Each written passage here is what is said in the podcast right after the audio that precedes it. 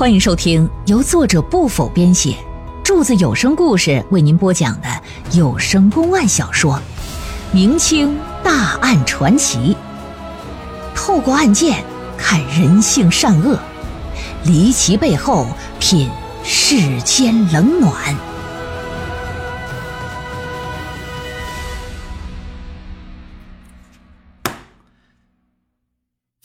见菜刀是菜刀，但人东门星对杀人一事啊是拒不承认。人家只说说是，我是喜欢刘玉娘，不然我也不能送她金簪手帕的。另外啊，为了与她成就好事，我还让烧酒铺的那个汪老太太帮忙，还花了不少银子呢。但我始终没能如愿呢。我没有和刘玉娘在一起呀，我又怎么上她家杀人去了？还仨月搁一起苟合，还仨月，我他妈一回都没有。俗话说得好啊，奸出妇人口。刘玉娘一口咬定了，我就跟你有私情。女方都舍出脸来了，说我跟你整过。那你男的，你再说提上裤子不认账的事不好使。人家又有手帕，又有金簪的，在你家又发现杀人的菜刀了。你否认你自己是凶手，您知县老爷是不信的。古代，如果说老爷问话你不招，咋整啊？开大刑，上大卦。这老东门星常年沉溺于酒肉之中，身体早都被掏空了，哪里扛得住那水火无情棍呢？三下两下的，这可就受不住了。只好屈打成招，说是是是，我杀的，别打了，别打了。但是，他说呀，可不是说一个人干的，是刘玉娘协助他干的。因为刘玉娘对他爹妈阻拦也不满，认为只有除了这两个老登，哎，他俩才能永久的在一块儿。所以说，在刘玉娘的怂恿之下，我拿菜刀给他俩剁了。再问刘玉娘，她坚决否认，说我没和他合谋。但是又不能证明自己没有协助参与。知县一看，来吧，老办法，给你也上一套行头吧。夹棍可就拿过来了，手指头往里一插，我的天哪，十指连心呢，扛不住。说是是，他说的都对，我和他合谋杀害我爹妈了。一看俩人都招了，签字画押，知县判了个斩刑。案卷呢移交上司复核，如果刑部也确认没问题啊，等到转年秋天就可以开刀问斩。洪武十三年春节刚过完几天吧，这方知县就被调离了花县，哎，上别的地方上韶州府啊当知府去了。新任花县的知县呢姓武，叫武则同。山东莱州府掖县人士，洪武五年考的进士。到花县之前呢，他历任潮州府揭阳县县整、肇庆府四会县知县、广州府东莞县知县。史书上说啊，这个人心思缜密，办案如神，常能破获奇案，为老百姓是伸冤昭雪。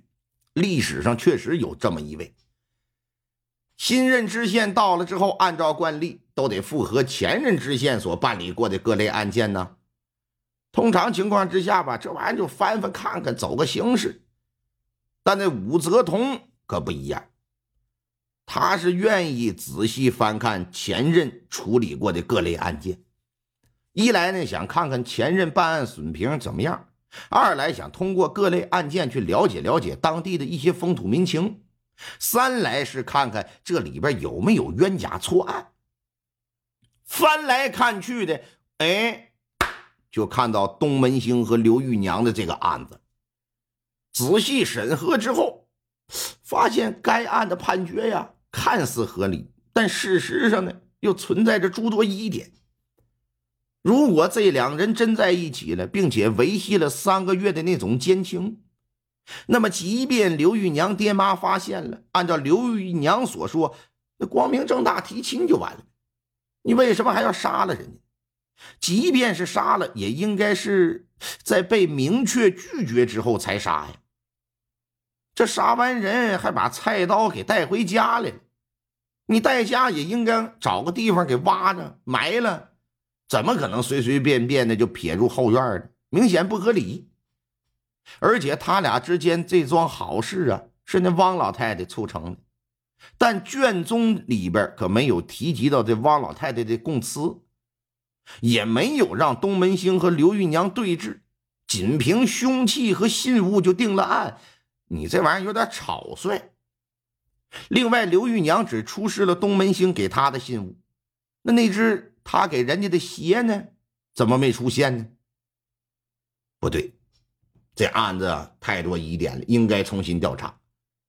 但是要不要重新调查？武则同多少有点犹豫，因为前任知县乃是朱亮祖的人，不是他一个小小七品知县所能得罪得起的。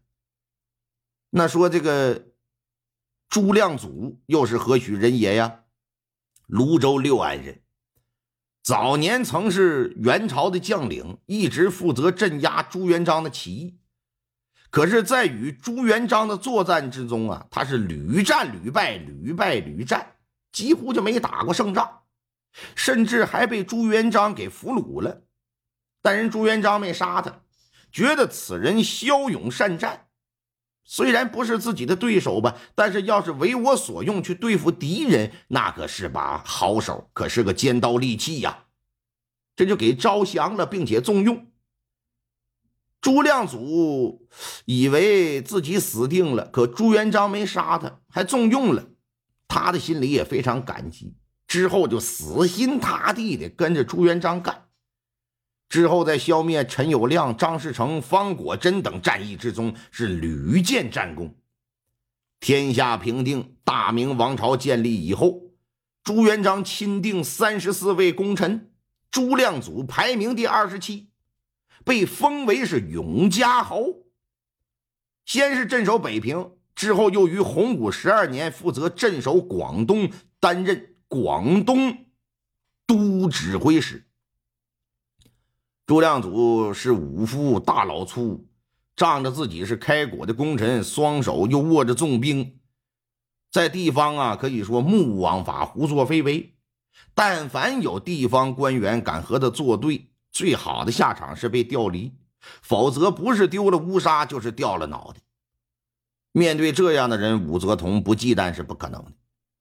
但是他毕竟是个清官好官呢。那不知道这桩案子就还则罢了，这眼巴前知道了，又极可能是冤假错案。你这如果东门星和刘玉娘是被冤枉的，让真正凶手逃脱了，他觉得呀，这比丢了乌纱帽还让自己更加难受。所以说，经过一番思想斗争之后，武则同还是决定要重新调查，再次升堂。